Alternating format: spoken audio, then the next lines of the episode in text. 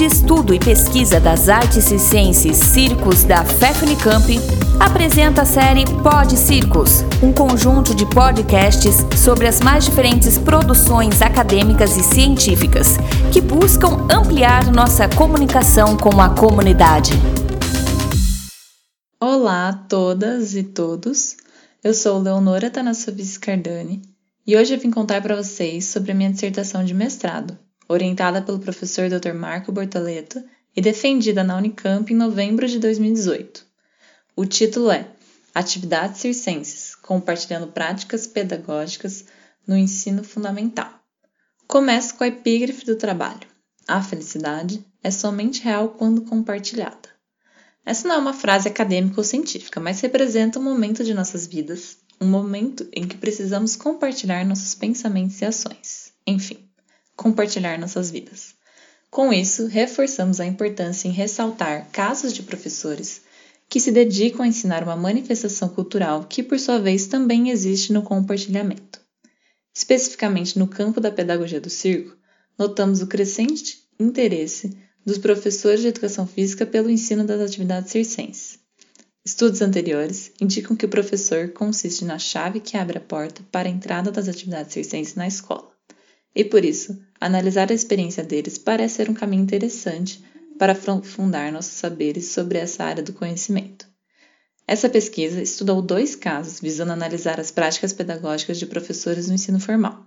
Um caso na cidade de Itatiba, em São Paulo, e outro em Belo Horizonte, Minas Gerais conduzimos um estudo de campo que incluiu observações diretas das aulas e entrevistas em profundidade.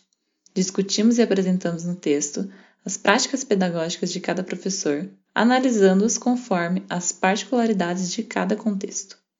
Em Itatiba, notamos o ensino em uma escola com currículo fechado de educação física, no qual as atividades circenses são inseridas como práticas alternativas em apenas dois dias do ano letivo. Em contrapartida, o outro caso apresenta a legitimação do circo como uma disciplina curricular desenvolvida durante todo o ano letivo. Esses diferentes processos de inserção do circo na escola, assim como todas as diferenças e similaridades apresentadas por eles, permite que pesquisadores, professores e gestores reflitam sobre as diferentes possibilidades de ensino dessa linguagem no ambiente escolar. Se a primeira parece abordar de modo experimental visando a vivência das atividades circenses, a segunda poderia ser um caso atípico, dado a infraestrutura e o amplo espaço para o ensino do circo. Destacamos que a questão de número de aulas disponíveis para ensino do circo na escola deve ser determinada considerando os diversos aspectos que permeiam a escola, como o tempo, o espaço e os diversos conteúdos da educação física serem abordados. A figura do professor, em ambos os casos, revelou-se ser muito importante para o processo. Nos dois, a inserção das atividades circenses nas escolas se dá exclusivamente devido à ação insistida desses professores. Notamos o apoio institucional aos professores. Entretanto, não podemos afirmar que, com a saída desses docentes, as escolas continuariam abordando o circo. Desse modo, precisamos pensar em estratégias para que as instituições escolares, por meio de seus gestores e coordenadores, ou vias bases curriculares reconheçam o circo como uma possibilidade.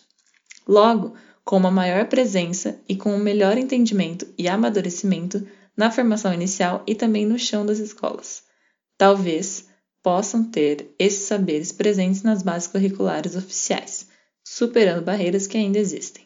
Nos parece que os casos estudados revelam propostas, formas de organizar as aulas que podem inspirar outros docentes, gestores e pesquisadores, indicando que os conselhos escolares são possíveis para o ensino do circo, e de modo mais específico, que a educação física e solar tem recebido positivamente esses saberes seculares.